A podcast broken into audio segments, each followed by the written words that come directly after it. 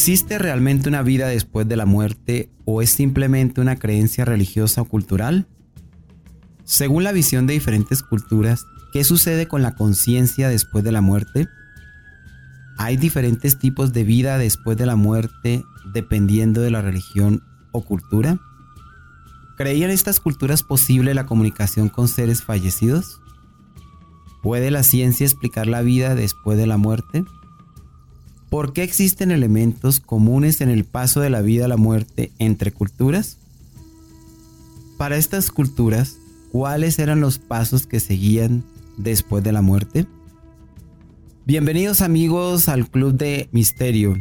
Es un gusto estar nuevamente con ustedes y hoy vamos a tratar un tema también fascinante. Es algo que ha cuestionado a la humanidad prácticamente desde su origen. Las personas fallecen, los familiares, las diferentes generaciones y todos nos preguntamos qué hay más allá.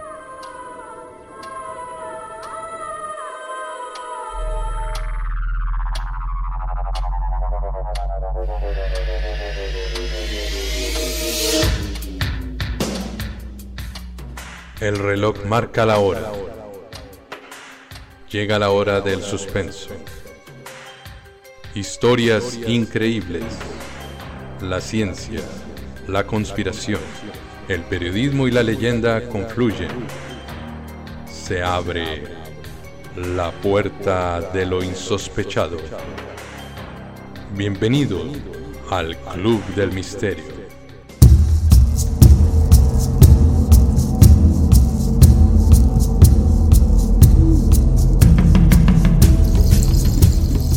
Bienvenidos Julio, bienvenido Edgar a un capítulo más. Un gusto estar con ustedes y también con toda nuestra amable audiencia. Buenas noches amigos. Oiga, llegamos a un tema que me encanta, me fascina, que durante muchos años he leído, he buscado información, es la muerte. Eh, hay muchísimas visiones que hay sobre la muerte. En la primera parte vamos a tratar justamente en la parte de la visión de las diferentes comunidades que a través de la historia han visto la muerte desde diferentes puntos de vista. Gracias amigos por acompañarnos a una emisión más del Club del Misterio y hoy con los misterios del más allá en su primer capítulo. Gracias Edgar, gracias Andrés y espero que se encuentren muy bien. Gracias por acompañarnos a toda nuestra audiencia desde cualquier lugar del mundo y a cualquier hora que nos estén escuchando. Es un tema fascinante y creo que es el misterio por excelencia de la humanidad.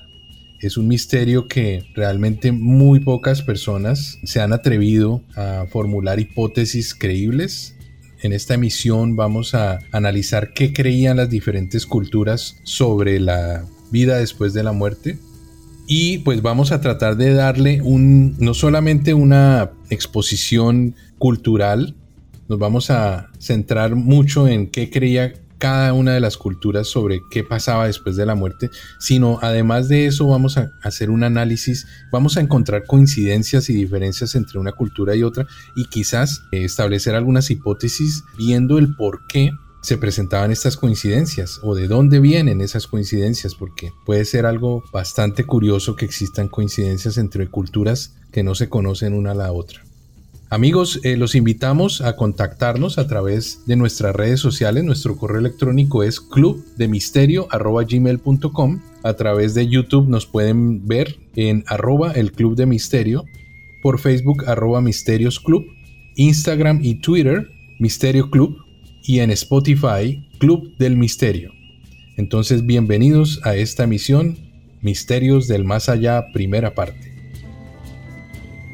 Muy bien, voy a iniciar con la cultura celta. Primero agradeciendo a todos estar con nosotros y deseando que estos temas sean de su interés y motiven investigar aún más. En el tiempo que tenemos en el podcast, realmente queremos proporcionar y discutir y fascinarnos con los diferentes elementos que tienen las culturas, pero esto es algo de nunca acabar y los invitamos a investigar y a proporcionarnos también sus comentarios. La primera cultura que queremos eh, revisar en cuanto a sus creencias en el más allá es la cultura de los celtas. Rápidamente les recuerdo, los celtas son un pueblo muy interesante, es fascinante, es bastante misterioso en cuanto a que sus orígenes no son del todo claros, se tiene evidencia de que es un pueblo del centro de Europa que fue migrando poco a poco hacia el oeste y finalmente pasaron a las Islas Británicas. Allí prácticamente y llegaron casi que a extinguir, afortunadamente no, cuando llegó el Imperio Romano y por muchos siglos estuvieron en el ostracismo. Después de la caída del Imperio Romano llegó el cristianismo y el cristianismo también opacó mucho la cultura celta. Sin embargo, más por los escritos de los romanos y por terceros, también cristianos, tenemos evidencia y tenemos conocimiento de lo que fue esta cultura fascinante. Los celtas, el nombre celta viene del griego celtic, que significaba bárbaro. Pero de bárbaros, créanme, tenía muy poco estas personas. Era una cultura bastante organizada, bastante misteriosa y hoy día incluso hay un gran auge y un resurgimiento por medio de la música, por medio de la fascinación que causa la mitología. Recordemos que todo esto de los elfos, las hadas, los duendes, los trolls, todo eso es de origen celta. También hay hallazgos de la joyería maravillosa que tenía esta cultura. Eran bastante pulidos en sus trabajos, las espadas y los rituales. Los celtas definitivamente sí creían en una vida, en una vida después de la muerte. Y dado que esta cultura, aunque con lenguajes y cierta historia común, también tenían bastantes variantes. Luego se habla de los celtas del centro de Europa hacia Suiza. Hoy día, de hecho, se puede rastrear vía genética, vía ADN, lugares donde hay personas con bastante sangre celta. Esto es, por ejemplo, en la región de Bretaña, en Francia, en la región de Gales, en Inglaterra, en Cornwalls, también Inglaterra, Irlanda y Escocia, también Gales, el país de Gales. Estos centros tienen en común el caso de que los celtas creían que después de la muerte venía una nueva vida, pero ellos relacionan mucho con lo que es la naturaleza. Luego la vida de los celtas estaba muy relacionada con el mar, el clima frío y húmedo que tienen estas islas. En Escocia es un mar fuerte, bastante frío, y se creía que cuando una persona moría iba a una isla al oeste de Irlanda. De hecho, según la tradición oral, porque realmente esta cultura infortunadamente no dejó muchos registros escritos, lo ubican en mapas, en mapas medievales. Allí, cuando la persona llegaba a este mundo, dependiendo sus actuaciones, podía llegar a un lugar muy agradable y es el lugar Tiernanon. El Tiernanon en lenguaje gaélico celta significa el país de la juventud. Es un lugar donde todo el mundo es joven, donde todo el mundo es feliz, donde no hay enfermedad, donde de hecho los invito a los que quieran conocer más. Existe un grupo musical femenino muy famoso por lo talentoso y las voces bellísimas, pero también porque normalmente reclutan, son cantantes muy bellas. Se llama Celtic Woman. Ustedes pueden buscar por YouTube y son como una generación, van cambiando las cantantes, pero la marca se mantiene y ellos interpretan eh, música celta y aquí lo traigo a, colación porque ellos tienen una canción que se llama Tier Nano y cantan tanto en inglés como en celta y hablan de un país donde todo es felicidad, eh, sobre todo hace mucho énfasis en la juventud. Allí van fundamentalmente los que han hecho el bien y también se habla del viaje de Bran. El viaje de Bran es fundamentalmente ese paso a la eternidad. Forma de contactarse, los celtas tenían diferentes grupos de sabios, digámoslo así, para contactarse con héroes, con gente fallecida. Dependiendo del grupo étnico, cambia un poco, pero fundamentalmente yo creo que todos en algún momento hemos escuchado hablar de los druidas. Los druidas eran sacerdotes, eran sabios. De hecho, en alguna cultura no solo ocupaban el, el papel de sabios casi que intermedios o medios con ellos, en, sino eran los que ejecutaban los rituales religiosos, las bodas, los funerales, e incluso llegan a tener a veces en algunas tribus el papel de jueces para dirimir conflictos. También los adivinos hacían literalmente, valga la redundancia, adivinación por medio del vuelo de las aves y el canto, interpretaban y asociaban el más allá o mensajes del más allá con el cantar de las aves o por ejemplo la manera como quedan las entrañas de una persona después de que los druidas habían hecho un sacrificio humano, entonces la manera como quedaban las entrañas era una, una manera de un mensaje. Asimismo, cuando sacrificaban animales, la manera como se esparcían, la, como fluía la sangre, eso tenía una significación y permitía eh, recibir mensajes del más allá. Los bardos eran un grupo también de, de sabios, pero ellos tenían una interacción más con la naturaleza. La cultura celta es muy del bosque, de los árboles, del mar. Recordemos que son islas, entonces el mar es muy importante para ellos. Hay algo interesante y yo creo que lo iremos discutiendo en estos programas y es que los druidas también tenían una festividad en noviembre. Y aquí traigo noviembre porque recordemos, para la tradición cristiana el primero de noviembre es el Día de los Santos Difuntos, pero también coinciden con una fiesta pagana, el Halloween de la Edad Media. Y los druidas solían tener las festividades del 5 a 7 de noviembre y luego las pasaron en tiempos después al 1 de noviembre, como digo que coincide con lo que les mencionabas. Esa fiesta se llama Samaín y es un tiempo donde eh, es una especie de festividad del fin de verano, aunque yo la encuentro un poco tardía porque es 1 de noviembre y el verano es mucho más abajo. Sin embargo, coincide con lo que otras culturas de manera independiente y en tiempos diferentes eh, celebran como el Día de los Santos Difuntos. También recordemos, por ejemplo, en México hay un sincretismo con el Día de, día de Muertos allí. Después la cultura celta ha ido fusionándose con otros elementos, como el caso del cristianismo. Después de la caída del Imperio Romano llegó el, el cristianismo. Y aquí quiero notar algo interesante. Hay una deidad o una diosa celta llamada Brigitte. Esa diosa fue traída incluso aquí a América, a las islas del Caribe, Haití, y Santo Domingo por esclavos irlandeses que fueron traídos aquí a trabajar forzadamente y evolucionó en Santa Brígida. Una Santa Brígida caribe, no confundirla con Santa Brígida, la patrona de Suecia, y ella es una especie de loa. Las loas son intermediarias, son aquellas, aquellos seres que llevan a las almas que fallecen al inframundo. Y aquí coincide con otras culturas que queremos saber, donde existe una especie de intermediario, llámese puente, llámese facilitador, etcétera, donde una loa, en este caso, lleva a las personas al otro mundo. Aquí habría mucho más que decir y mucho más que investigar. Nuestro deseo es más bien lograr esa inquietud en los oyentes y es el asunto de los celtas y esta rica cultura. Andrés, muchas gracias por tu presentación. Y sí, hoy en día tenemos mucha influencia de esa religión celta y de todas sus creencias a través de mm, series famosas o películas como El Señor de los Anillos o de Harry Potter, por ejemplo, Señor de los Anillos de J.R. Tolkien y Harry Potter escrito por J.K. Rowling. Y es muy interesante porque nos remonta a una época en donde se creía mucho en ese amor por la naturaleza que se ha perdido lamentablemente hoy en día, pero era una religión muy similar a nuestros indígenas americanos que también tenían ese amor por la naturaleza. Hay un punto importante que yo quisiera, antes de continuar con la siguiente cultura, es la raza Homo sapien como tal, creo que tuvo que dar un paso más allá para una nueva raza. Y creo que cuando el hombre comienza a preguntarse qué hay más allá, que hay después del más allá cambia y ya se vuelve en algunas corrientes eh, científicas lo llaman como en Homo spiritualis, que es una nueva raza de ser humano que se pregunta siempre por el, por el más allá y por una explicación a la realidad. Sí, eh, les cuento que yo les voy a hablar de los vikingos, una cultura también de alguna forma cercana a la celta, es una cultura guerrera y marítima, originaria de Escandinavia, que se expandió por gran parte de Europa y el Atlántico, el Atlántico Norte.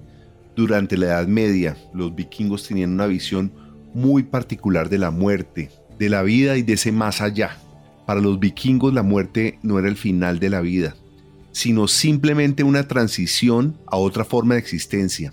Los guerreros caídos en combate eran considerados especialmente valientes y honrados, y se creía que eran recibidos en el Valhalla por los dioses nórdicos. Importante el Valhalla era un salón de banquete celestial, gobernado por el dios supremo Odín, donde los guerreros caídos disfrutaban de un festín eterno y la compañía de las valquirias, doncellas de Odín, estaban pues presentes como un premio. Los vikingos creían que para ganarse un lugar en el Valhalla debían morir en batalla con honor, de tal forma que se les ofrecía un funeral adecuado. El funeral vikingo era una ceremonia importante que se llevaba a cabo para honrar a los muertos y asegurarse de que llegaran al Valhalla. Los muertos se colocaban en un barco funerario junto con sus armas y posesiones y se quemaban en el mar o en un lago. Se creía que el fuego purificaba el alma del guerrero y que el barco los llevaría al Valhalla.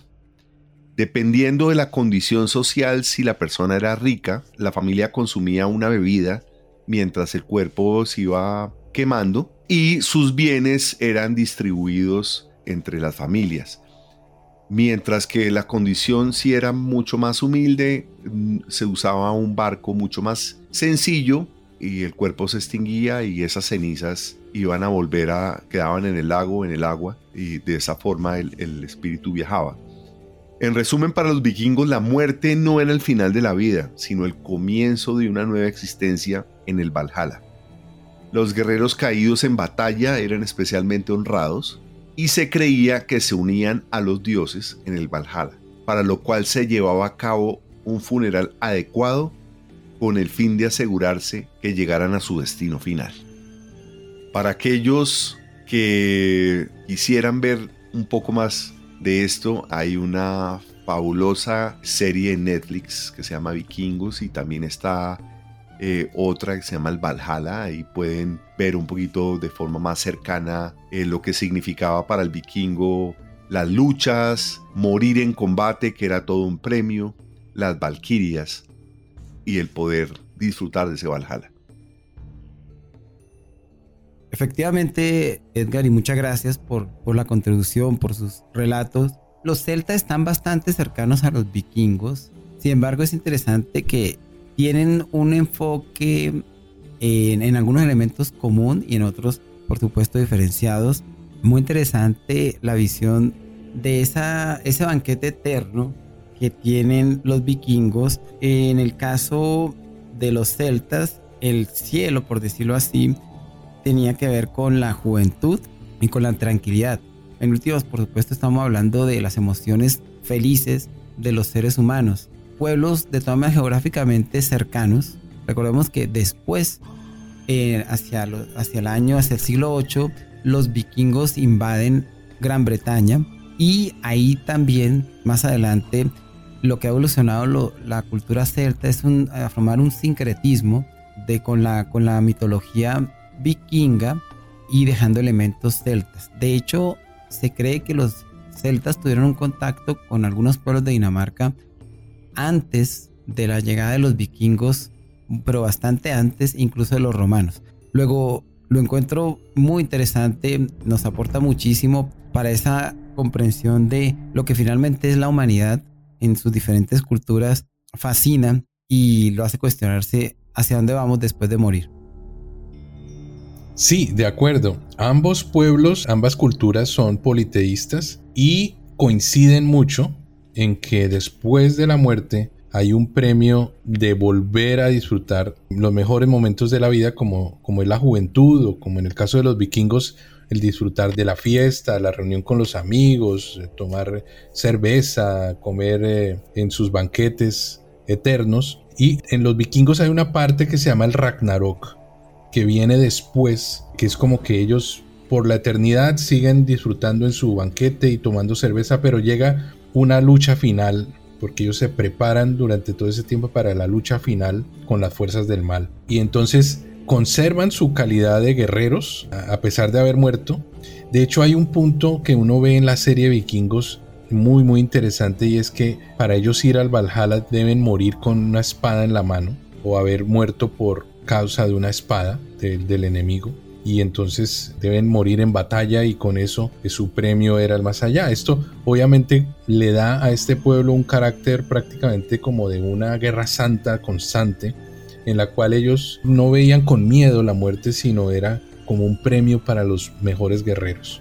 Algo muy diferente ocurre con la civilización egipcia que es la cultura de la que yo les voy a hablar aquí ellos ya lo catalogan como una cosa más de un juicio a cómo se portaban las personas durante su vida Y bueno, lo vamos a ver en la siguiente explicación. Esta cultura egipcia, como todos sabemos, es conocida por sus grandes avances en arquitectura, escritura y religión.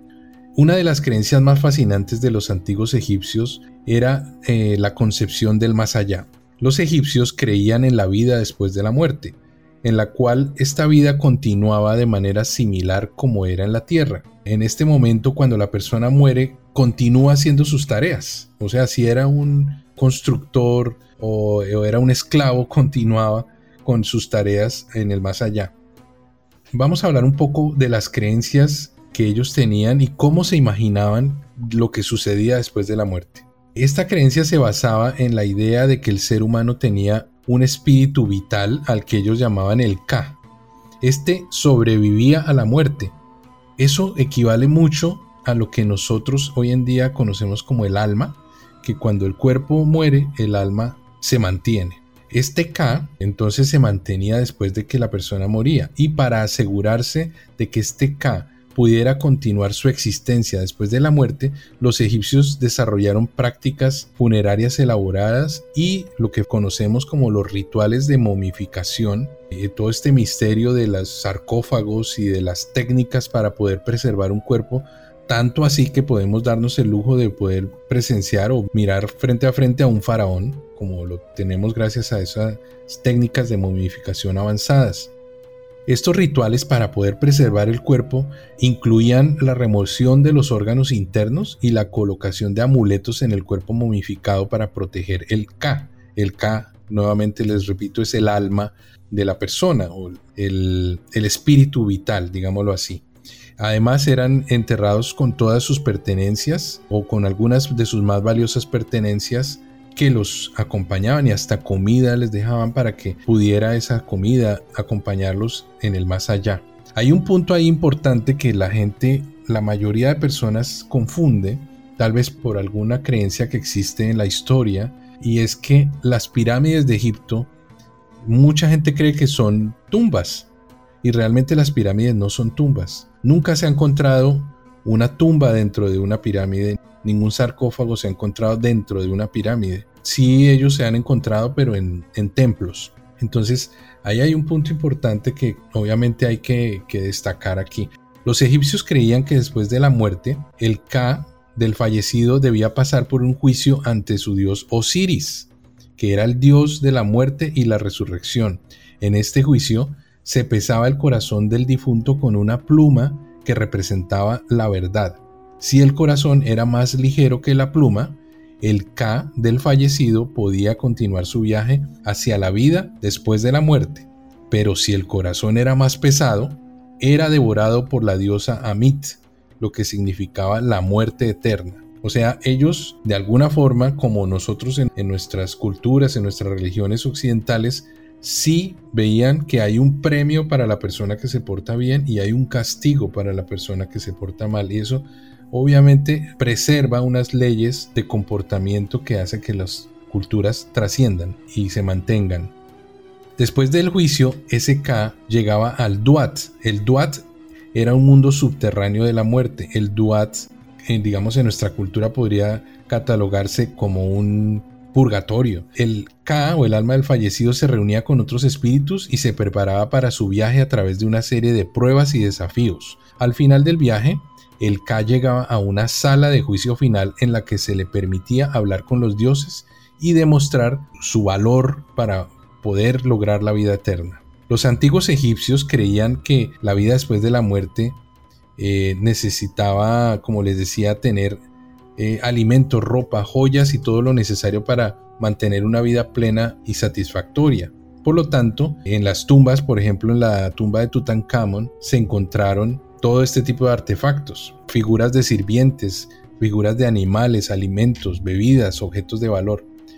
En resumen, la creencia de los egipcios en la vida después de la muerte es una de las concepciones más interesantes de la historia. La idea de que el Ka, el espíritu vital, sobrevivía a la muerte del cuerpo y continuaba su existencia en otro mundo era muy importante para ellos, y sus prácticas funerarias y rituales de momificación reflejaban la importancia que se le daba a esta vida después de la muerte, la creencia en el juicio final y la necesidad de probar el valor del alma para lograr obtener la vida eterna. Y también el otro punto, como les decía, es toda esa inclusión de objetos, comida en las tumbas para asegurar una vida plena y satisfactoria en el más allá.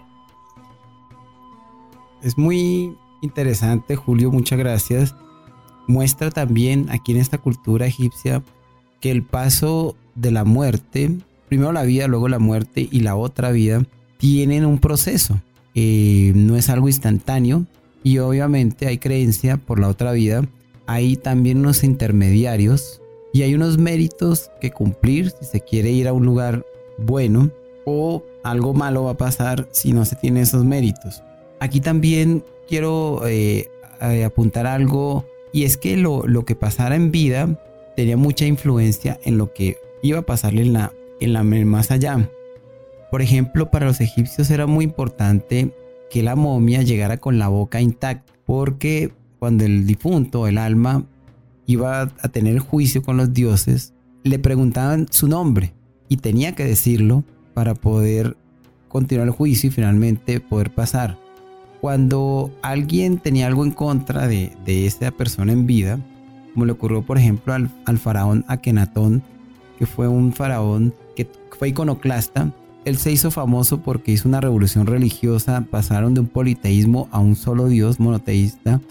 La religión, eh, el disco solar Ra, él se ganó muchos enemigos. Cuando él falleció, eh, le rompieron la boca a la momia para evitar que él pudiera pronunciar su nombre ante los dioses.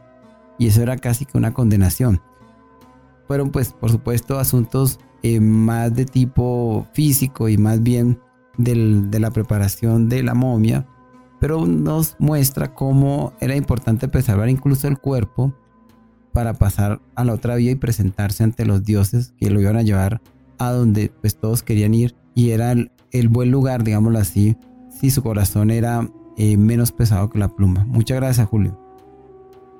De verdad, muy interesante Además, eh, cómo sigue presente que las culturas siempre, de alguna forma, los humanos queremos trascender, que esa alma nuestra trascienda, que no, nosotros no morimos aquí, sino vamos aún, siempre aún más allá. Justamente yo les voy a hablar de la cultura china, otra visión de la muerte también muy similar, sobre la visión de la muerte y los ritos funerarios de China son eh, parte de una rica tradición cultural que también se ha desarrollado a lo largo de los milenios. La concepción de la muerte en la cultura china está profundamente influenciada por las religiones y las filosofías que se practican en el país, como el taoísmo, el budismo y el confucianismo. En la cultura china, la muerte se ve como un proceso natural de la vida y se cree que después de la muerte el alma continúa existiendo en algún lugar. Por lo tanto, los ritos funerarios tienen como objetivo no solo honrar al difunto, sino también ayudarlo a encontrar una nueva existencia en el más allá. También de alguna forma como las otras culturas que veníamos investigando. Los ritos funerarios chinos varían según la religión. La religión y la cultura, pero generalmente involucran ceremonias elaboradas que pueden durar varios días. Algunas prácticas comunes incluyen la limpieza y la preparación del cuerpo del difunto, la quema de incienso y del papel moneda. En el tema de la cultura china, el tema de, la quema, que eh, yo creo que es de alguna forma un simbolismo de purificación, y la realización eh, de ofrendas de alimentos y flores. Una de las prácticas funerarias más conocidas en China es la quema del dinero y otros objetos de papel. Esta práctica se cree que ayuda al difunto a tener una vida próspera en el más allá. Los miembros de la familia también pueden llevar ropa blanca para demostrar su respeto por el difunto. El taoísmo y el budismo son religiones que influyen mucho en estos ritos funerarios chinos. El budismo, por ejemplo, cree que la muerte no es el final, sino simplemente es una transición hacia otra forma de existencia. Por lo tanto, los ritos funerarios budistas se centran en ayudar al difunto a lograr una mejor reencarnación. Estamos hablando de otro tema que no habíamos tocado, el tema de la reencarnación. En resumen, los chinos tienen una visión de la muerte que se enfoca en la continuidad del alma después de la muerte. Los ritos funerarios son elaborados y están influenciados por las religiones y las filosofías que se practican en el país. Estos ritos tienen como objetivo honrar al difunto y ayudarlo a encontrar una nueva existencia en el más allá. Y hago hincapié en la reencarnación porque hemos hablado de una existencia en otra parte. Pero en el tema de reencarnar, de habitar otro cuerpo, es un tema que están tocando los chinos en esta visión de la muerte. Creo que sí vemos unas grandes similitudes en los pueblos orientales, las culturas orientales en cuanto a este tema de la reencarnación. Los hindúes, por ejemplo, o la religión hinduista, tiene también mucha, digamos, mucha similitud con este tema. Esto hace que la gente, a diferencia de las culturas occidentales, tenga como una segunda oportunidad. Y esto hace que ese premio o castigo sea dado en el mundo presente. O sea, si tú te portas mal en esta vida, tu castigo lo vas a recibir en la siguiente vida y probablemente vas a tener que pasar por todos los males que ocasionaste en tu vida anterior, lo que se llama el karma. Y de alguna forma lo que encontramos en común en las culturas es esta dualidad entre el bien y el mal y este patrón de comportamiento que tratan de establecer las religiones para que la gente mantenga por lo menos un criterio de que está bien hecho y que está mal hecho. Y esto redunda en que los pueblos no se extingan, no se maten unos a otros, sino mantengan una evolución y una, una historia progresiva, se mantengan en el tiempo. Y por eso vemos culturas como la celta, la vikinga, la egipcia, por ejemplo, y en este caso la china, que son culturas milenarias, ni siquiera estamos hablando de siglos, sino milenios. Algo tuvieron que haber hecho bien y creo que esto garantiza que perduren a través de la historia. Ahora, hay un tema que olvidaba mencionar y es de la tumba del famoso gran emperador chino, creo que es el emperador Qi. Y esta tumba eh, se sabe dónde está y todavía no se han atrevido a entrar y a descubrirla porque se cree que eso está lleno de, mercurio. Bueno, Andrés nos puede hablar un poco más. Y también el tema de los guerreros terracota, que fueron enterrados prácticamente, él lo enterraron con su ejército al lado y en el ejército, en cada uno de esos guerreros terracotas se ven los rasgos distintos uno del otro, eh, o sea, no son moldes, sino se identifican con cada uno de los guerreros reales. Entonces esto lo que, lo que muestra es que las personas sí creían en el más allá y más aún creían que ese más allá necesitaba que ellos fueran con su ejército, con sus caballos, con todo. Es muy importante esas similitudes entre un pueblo y otro. Sí, el caso del emperador Qin, el primer emperador de China, es interesante también porque eh, si bien la tumba fue encontrada, como, bien dice usted, no se puede abrir porque no hay la tecnología para evitar dañarla. Y entre los elementos que han detectado efectivamente se dice que hay un pozo grande lleno de mercurio. Era un emperador bastante estricto y él pensaba que después de fallecer eh, la tumba de él la iban a profanar y de esa manera impedirle poder llegar al otro mundo. por eso tomó sus precauciones, junto con reforzarla, tener este ejército de terracota y, y hacerla prácticamente inexpugnable. De hecho, ha sido inexpugnable hasta este momento.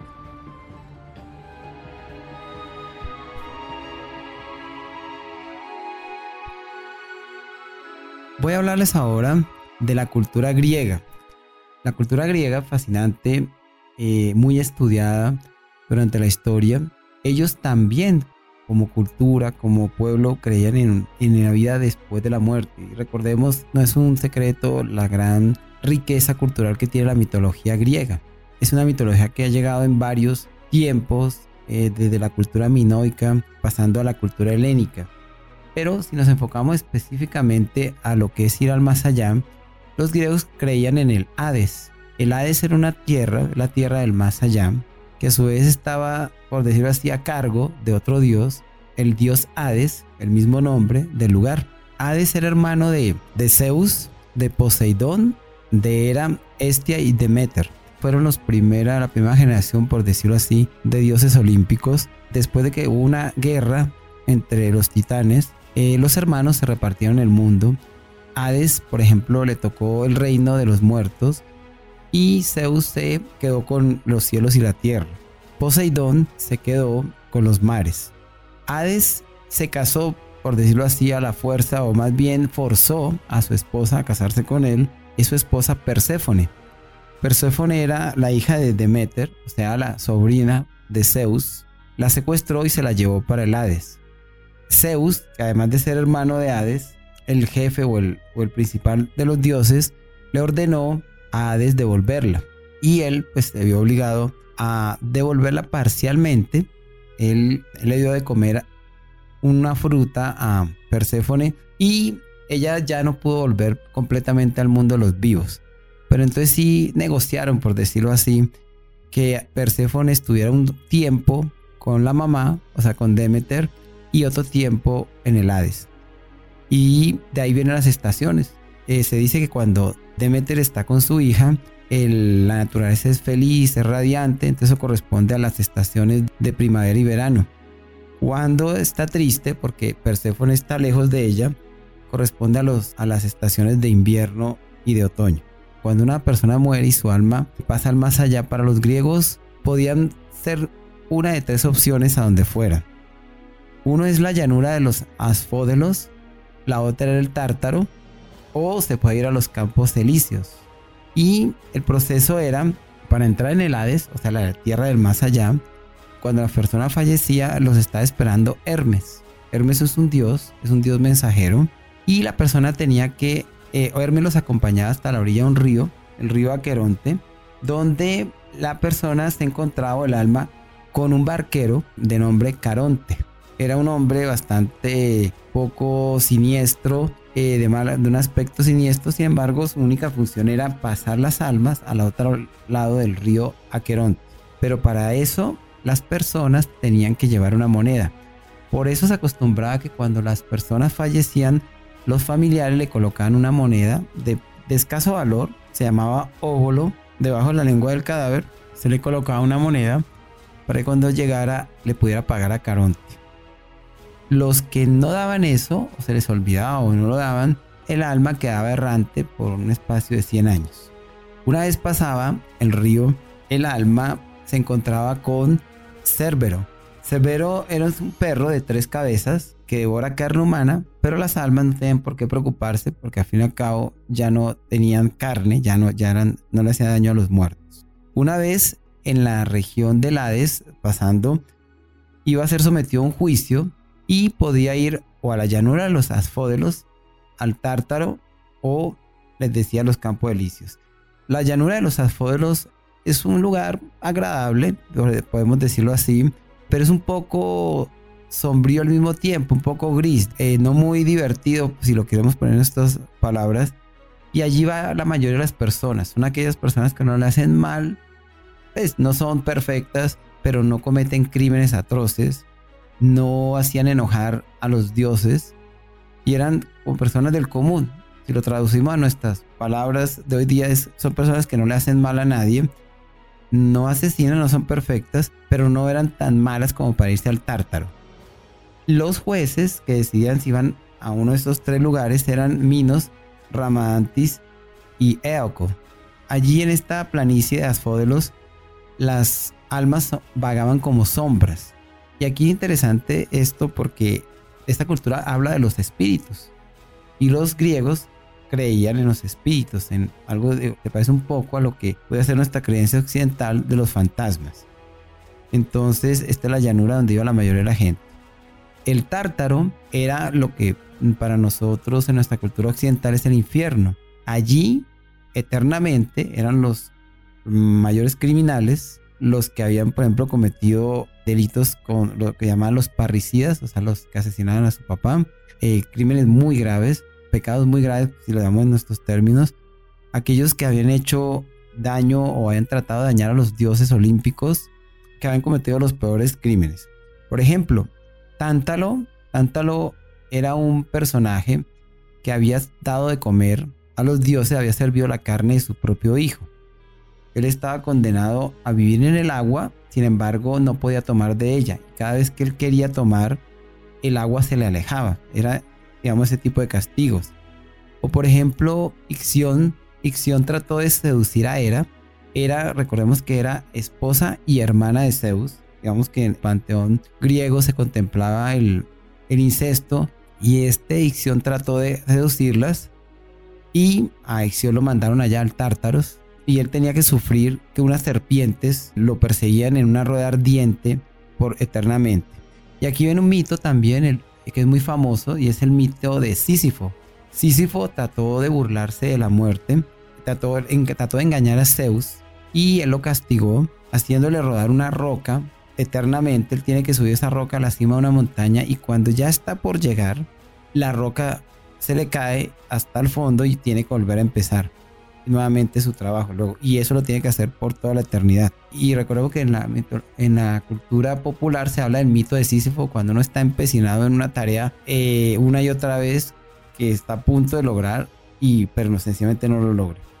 También en este tipo de lugar de tormentos están las, las Danaides eh, que son mujeres que asesinaron a sus esposos en, en la misma noche de bodas. Ellas están condenadas a, llenar un agua en un barril que no tiene fondo. Los campos elíseos, entonces son el cielo, por decirlo así. Allí quien lo gobierna es Crono, es un paraíso, es para los héroes, es para aquellas personas que lograron la virtud. Recordemos que para los griegos el objeto de la existencia es el logro de la virtud. uno realmente vino a este mundo para los griegos a ser virtuoso. Y virtud como lo definía Aristóteles, es el crecimiento, la belleza, pero no solo la belleza física, sino la belleza intelectual o la sabiduría y finalmente el ser un buen ciudadano, lo que es, ser un buen ciudadano de la polis. Allí, en los campos elíseos, iban todos los, los héroes e incluso algunos llegaban a convencer a los dioses Hades y Perséfone de que los dejaran salirse eh, y regresar después digámoslo así, o, no regresar, digamos que ese no era su, su momento. Algunos héroes, como el caso de Heracles, entraron y salieron del Hades, o por ejemplo el caso de Orfeo. Orfeo entró en una tristeza muy grande porque su esposa Eurídice falleció, murió, y él empezó a cantar una canción tan triste pero tan dulce que convenció a, a Hades y a Perséfone de que lo permitieran entrar y llevarse de vuelta a su esposa pero le advirtieron que nunca mirara hacia atrás mientras estaba saliendo del Hades. Él llevaba a su esposa de la mano y ella se tropezó. Al tropezar, Orfeo volteó a mirar hacia atrás y de inmediato la esposa se desvaneció para siempre. Teseo, por último Teseo, es otro que pudo entrar y salir. Él con el amigo o el amigo Pirito lo convenció de que lo acompañara o hicieron una apuesta de que eran capaces de raptar una hija del mismo Zeus, imagínense el, dios principal, y Pirito quiso llevarse a Perséfone y Teseo simplemente lo acompañó. Zeus los recibió, les hizo un banquete, los recibió muy bien, pero cuando terminaron el banquete ninguno de los dos se podían despegar de los asientos. Entonces eso ya implicaba una condena para ambos. Finalmente Zeus dejó ir a Teseo porque Teseo no era el que había urdido el plan de secuestrar a Perséfone. Bueno, y también se dice que porque era hijo de Poseidón, el hermano. El caso es que Teseo sí pudo salir, mientras que Perito se fue para siempre al Tártaro, es decir, al infierno. Esto para una visión general de lo que es la, la visión del más allá que tenían los griegos muy en combinación con bastante la mitología y recordando que hubo varias épocas en la cultura griega donde había modificaciones hasta que finalmente desaparece con la llegada del cristianismo, pero esos mitos que, hoy día se sigue, siguen muy actuales en nuestras culturas. Bueno Andrés, oiga, muy completa, una completa introducción a todo este tema eh, de la muerte para los griegos. Debo añadir que encontré también que hay una visión en los griegos que la muerte era del cuerpo y del alma, también en una parte de toda esta tradición.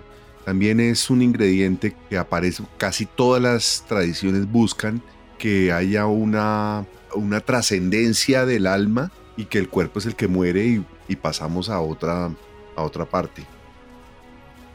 Sí, y algo que tenemos que tener en cuenta es que el pueblo, eh, la cultura romana, todo el imperio romano, toma toda esta herencia cultural, no solamente de dioses, que hace un sincretismo, le cambia sencillamente los nombres a los dioses, y también hereda toda esta creencia sobre el más allá que tenían los griegos. Y obviamente nosotros tenemos una gran herencia del imperio romano en nuestra cultura. Bueno, yo les voy a contar un poco acerca de la cultura maya.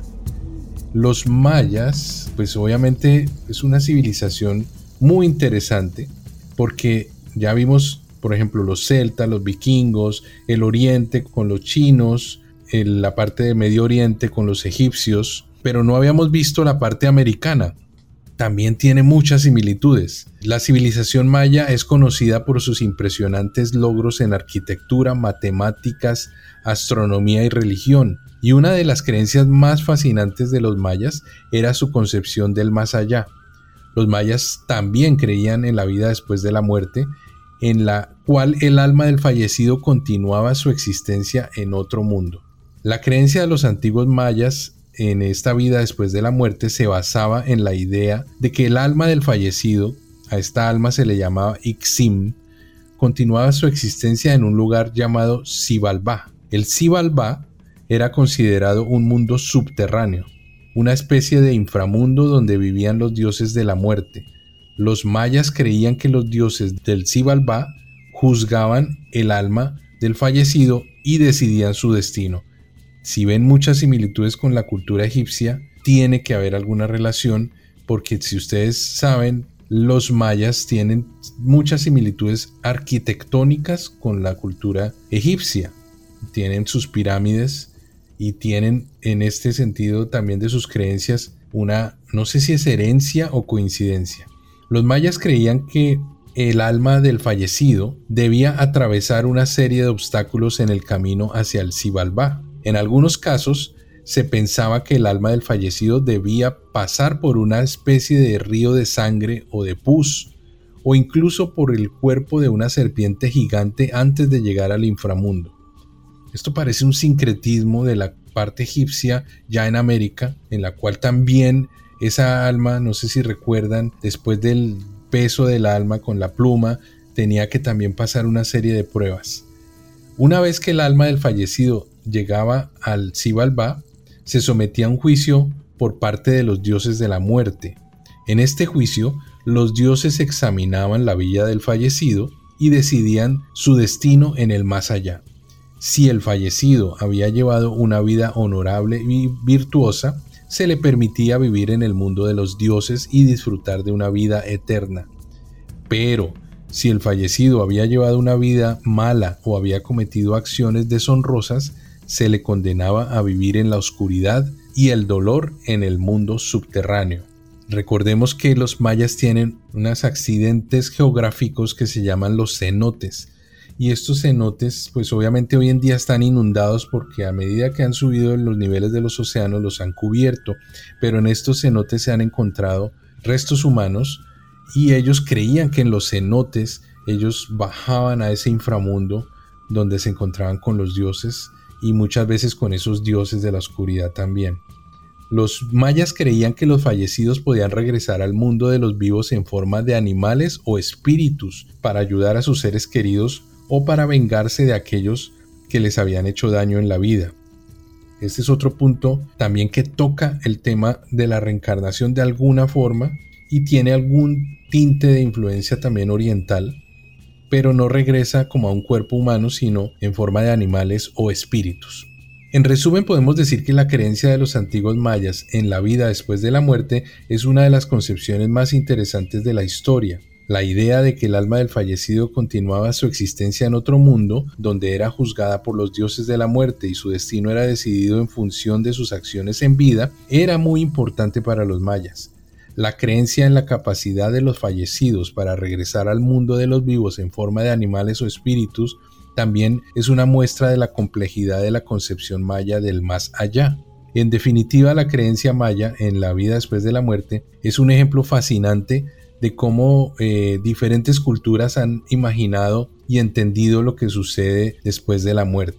Hay un punto que quería antes de cerrar, porque cuando hablemos de los famosos alienígenas ancestrales, hay un punto aquí que tiene eh, muy en común la cultura maya con la cultura de los sumerios, y es la existencia de dos hermanos que eh, existieron desde el comienzo de la historia de la creación. Estos hermanos, uno se llamaba Unapu y el otro hermano se llamaba Ixbalanque. Ellos hacen un reto a los dioses de Xibalbá y este reto consiste en jugar al famoso juego de la pelota maya. Este cuento lo narra el Popol Vuh, que el Popol Vuh pues obviamente es como el libro de historias que nos cuenta toda la cosmogonía maya y todas pues sus creencias. Gracias a ese libro es que conocemos todo esto. Y en nuestro programa anterior eh, que hablábamos también de las profecías, también la profecía maya que hace unos años estuvo muy en boga, viene del Popol Vuh y, ha sido interpretada de ese, de ese famoso libro. Estos gemelos fueron tratados como esclavos por sus medios hermanos hasta que un día decidieron que estaban hartos, hicieron que subieran un árbol y con ayuda de la magia alargaron el tronco hasta dejarlos a una gran altura, convirtiéndolos en monos. Y los hermanos viven muchas aventuras donde muestran su capacidad y poder, deciden vengar la muerte de su padre y de su tío, y para ello trazan un plan contra los señores del Cibalbá. O sea, este par de gemelos luchan contra los dioses del inframundo y los retan. Finalmente ellos trascienden y uno se convierte en el sol y el otro hermano se convierte en la luna. Y ahí nuevamente encontramos otra similitud con nuestra cultura, en cierta forma muy influenciada de los mayas, como es la cultura chipcha en Colombia, en donde los dioses son el sol y la luna. Entonces quería agregar ese paréntesis para contarles que esta cultura maya tiene como un sincretismo de varias culturas, o por lo menos es lo que uno percibe. Habría que ya evaluar qué momento de, la, de esa evolución o esa concepción de la cosmogonía y del, pues, de la creencia de la vida después de la muerte ocurren estas similitudes. Yo creo que la cultura maya puede ser de las más ricas en su cosmogonía y en su tratamiento de los temas espirituales de América, por supuesto sin demeritar y dejar por de fuera culturas como la inca, la azteca, pero definitivamente los mayas tienen una, una muy buena fama ganada y es entre otras por esa profundidad. Los mayas, como usted menciona, parecieran tener un sincretismo, pero se pone a pensar cómo pudieron llegar a esas similitudes con culturas tan lejanas geográficamente y en el tiempo también, como el caso de los egipcios. Ahí muy similar, en forma muy similar, está pues, no yendo muy lejos las pirámides, que es algo que se ve a la vista, pero también ese paso a la muerte y al otro mundo, supeditado o condicionado con pruebas por unos jueces, y incluso los mayas van más allá de las pruebas o la presentación, las almas tenían que entrar a una especie como de pruebas pasar ríos, escalar montañas, digámoslo así, tenían que pasar ciertas pruebas y poder pasar finalmente al lugar del paraíso terrenal. De hecho, los mayas concebían tres estados, el cielo, la tierra y el inframundo. Y el conector, digámoslo así, de esos tres lugares o de esas tres posibilidades era un árbol, un árbol que es muy sagrado para la cultura maya y es la ceiba. La ceiba permitía o era un intermediario en ese paso. Aquí hay mucho más para profundizar, tanto invitando a nuestra audiencia como desde ya lo digo por mi cuenta, así lo voy a hacer.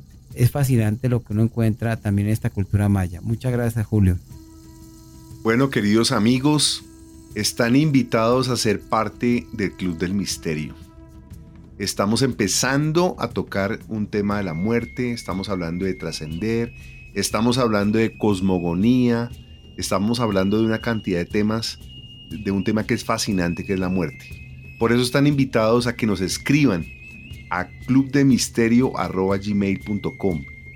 En YouTube nos vean, nos pongan la campanita, nos pongan eh, que les gusta, nos escriban en arroba el Club de Misterio. En Facebook también, arroba Misterios Club. En Instagram estamos como Misterio Club. En Twitter, Misterio Club. En Spotify, Club del Misterio, pero también estamos en podcast de Google, en el podcast de Deezer, en muchos, muchos de los podcasts. Están invitadísimos a que eh, vean nuestros podcasts, opinen y sean parte de este grupo de amigos del Club del Misterio. Y les damos a todos una despedida muy especial esperando volver a contar con su presencia en cada uno de nuestros episodios. Un abrazo para todos y una, una excelente semana o unos excelentes días. Muchas gracias por su amable compañía en esta aventura con el suspenso, la ciencia y la conspiración. Nos esperan muchas más historias sin resolver. No dejen de seguirnos en nuestras redes sociales. Los esperamos en la próxima cita del Club del Misterio.